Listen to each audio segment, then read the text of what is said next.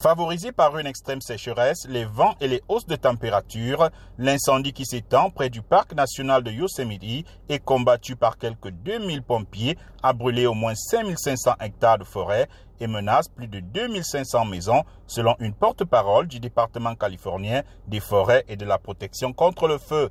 Plus de 6000 personnes vivant pour la plupart dans de petites localités en altitude ont déjà été évacuées samedi, selon un autre porte-parole des pompiers cité par le Los Angeles Times. L'état d'urgence a été décrété par le gouverneur de l'État, Kevin Newsom. Une vague de chaleur a touché les États-Unis le week-end dans le nord-ouest, le centre et le nord-est, avec, selon le Service national météo, des températures allant de 37 à 43 degrés Celsius.